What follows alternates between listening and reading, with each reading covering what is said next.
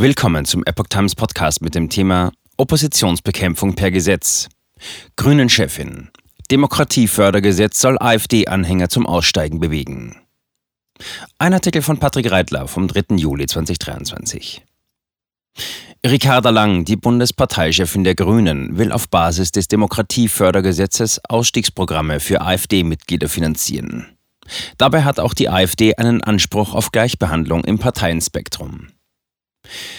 Ginge es nach Ricarda Lang, der Parteichefin der Grünen, so soll das noch gar nicht verabschiedete Demokratiefördergesetz DFÖRDG bei seinem Inkrafttreten ausdrücklich dazu genutzt werden, speziell der Konkurrenz von der Alternative für Deutschland, AfD, das Leben schwer zu machen. Lang will mehreren Medienberichten zufolge nicht nur öffentliche Institutionen der politischen Bildung, sondern auch Schulen und kleine Initiativen mit Steuergeldern dabei unterstützen, Menschen zum Austritt aus der AfD zu bewegen. Lang sagte kürzlich während einer Pressekonferenz, Zitat, das heißt natürlich auch, dass wir beim Thema Demokratieförderung, wenn es um Ausstiegsarbeit geht, wenn es um Extremismusprävention geht, wenn es um Schulbildung und politische Bildung geht, diese Institutionen, diese Verbände jetzt ganz klar zu unterstützen. Ein Blick geht da natürlich auf das Demokratiefördergesetz. Ich will hier gerade nochmal die wichtige Arbeit hervorheben, die viele kleine Initiativen im ländlichen Raum an dieser Stelle tun. Ich glaube, genau die haben jetzt unsere Solidarität verdient. Solidarität muss dann aber natürlich auch politische Unterstützung bedeuten. Zitat Ende.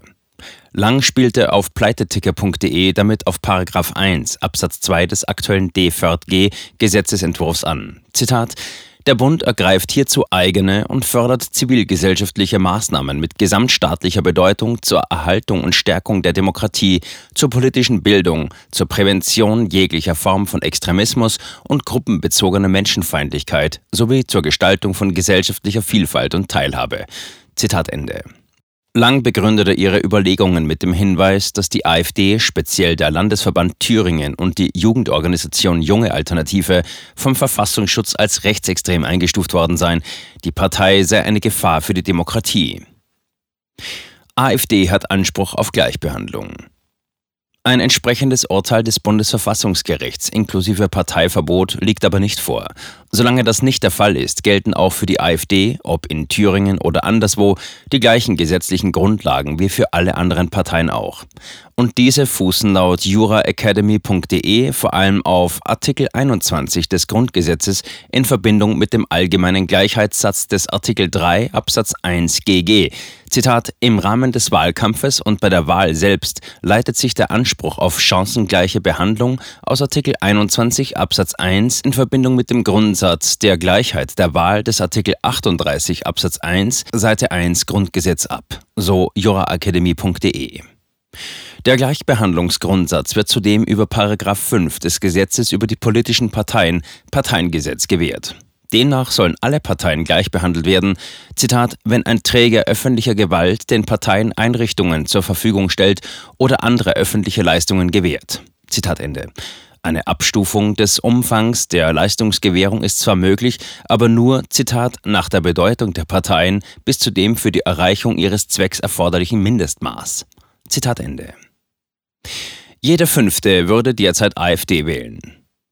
Der Zweck der AfD liegt wie bei allen anderen Parteien naturgemäß darin, letztlich in Regierungsverantwortung zu gelangen. Auch die Bedeutung der Partei kann spätestens seit den steigenden Umfragewerten nicht mehr negiert werden.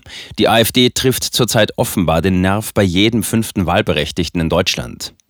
Selbst Thomas Krüger, SPD, der Chef der Bundeszentrale für politische Bildung, musste kürzlich zähneknirschend einräumen, dass es sich keineswegs mehr um Protestwähler handelt, die bei den Blauen ihr Kreuzchen setzen würden. Um eine hinreichend große Bedeutung im Sinne von Paragraph 5 des Parteiengesetzes festzustellen, genügt es laut juraakademie.de, wenn eine Partei die 5%-Hürde knackt.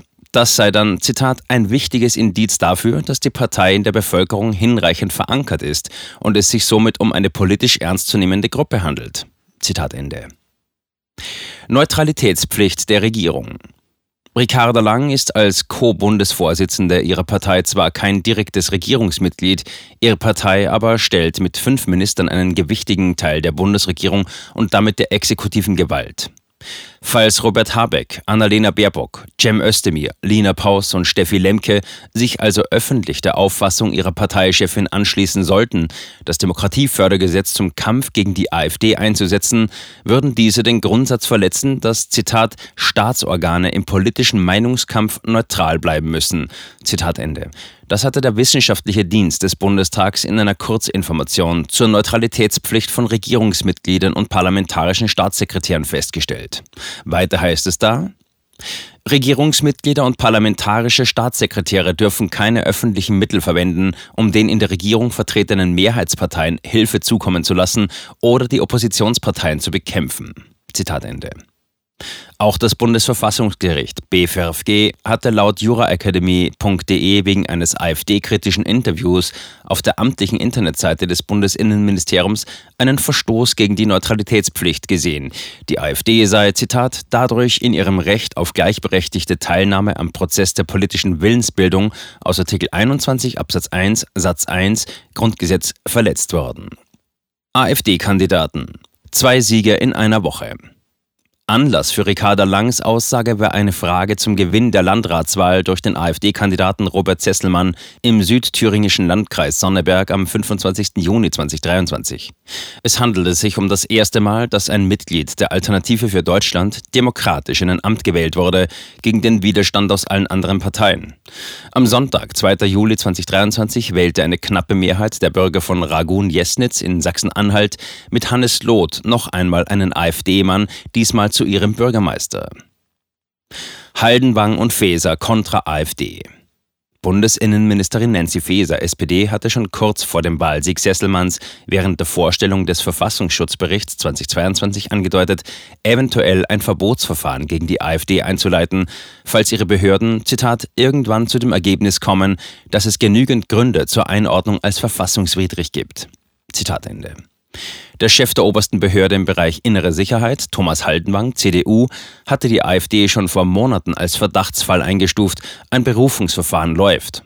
Nichts deutet derzeit darauf hin, dass Haldenwang seine Einschätzung zurücknehmen könnte.